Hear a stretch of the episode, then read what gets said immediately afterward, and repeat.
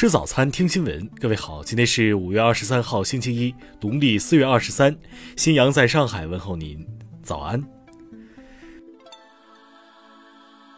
首先来关注头条消息：美军参谋长联席会议主席米利，当地时间二十一号参加西点军校毕业典礼时发表讲话，他提及中俄，警告称美军此前享有的优势正在消失。米利在演讲中称。世界有可能发生大国间的重大冲突，而且潜在可能性正在增加，而非减少。中国和俄罗斯，他们都拥有强大军事能力，且他们都完全打算改变当前基于规则的国际秩序。米利还警告说，武器技术在未来几十年也将发生巨大变化，技术优势也不再自动对美国有利。美国过去七十年在军事上享有的优势都将迅速消失，美国即将受到各领域的挑战。听新闻早餐，知天下大事。国家卫健委昨天通报，二十号新增本土确诊病例一百五十七例，其中北京、上海各有五十二例；新增无症状感染者六百六十七例，其中上海五百七十例。二十二号。上海五处中风险地区将调整为低风险，目前全国有高风险地区十四个，中风险地区四十四个。随着上海各区疫情形势逐渐平稳，二十二号起，上海公交逐步恢复跨区公共交通，主要为交通枢纽、地铁沿线、医院周边配套服务。北京市通报，二十二号到二十八号将加强社会面疫情防控，重点区域全面落实居家办公要求。黑龙江省牡丹江市通告：二十二号起有序恢复生产生活秩序，仍要求非必要不离市。郑州市二十二号发出通知，疫情发生地返乡大学生在郑州需集中隔离七天，全部免费。近日，上海市警方查获一起伪造外省市地区接收证明、离沪证明案件，抓获两人，四名非法购买证明文件人员已落实管控。据中国地震台网测定，二十二号六点三分，在新疆阿勒泰地区吉木乃县发生三点零级地震，震源深度十千米。下面来关注国际方面，当地时间二十二号，乌克兰最高拉达投票决定将该国战时状态延长九十天到八月二十三号。乌克兰政府表示，排除与俄罗斯停火的可能性，称不会达成任何涉及割让领土的协议。乌克兰总统泽连斯基二十一号称，乌克兰正与国际伙伴一起制定一项没有俄罗斯参与的安全保障条约，该文件必须得到所有担保国议会的批准方能生效。美国总统拜登二十二号抵达东京美军基地，开始为期三天的访问。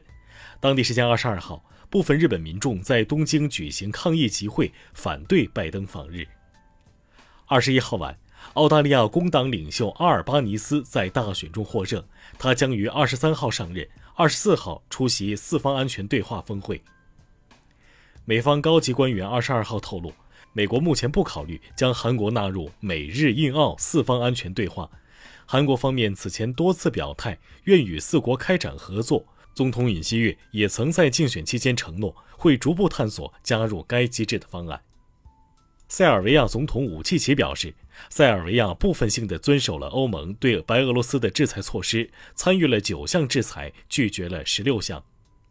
世界卫生组织称，截至二十一号，已有十二个非猴痘流行的国家向世卫报告了九十二起确诊病例和二十八起疑似病例，预计全球猴痘确诊病例会继续增加。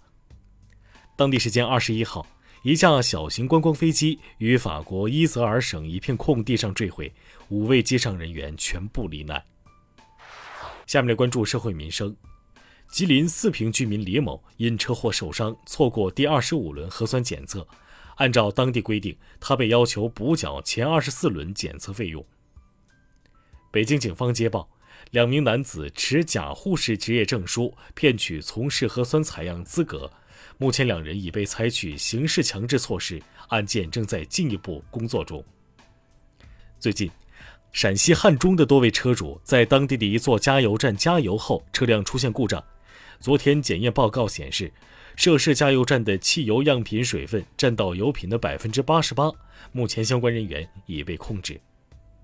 二十二号凌晨，武汉经开区官方微博发布消息称，全面取消住房限购政策，但当天晚些时候，该条微博被删除。下面来关注文化体育。据足球报报道，重庆两江竞技重组失败，球队面临解散，但球员和工作人员都还想再为之一搏，他们可能自掏腰包入驻赛区。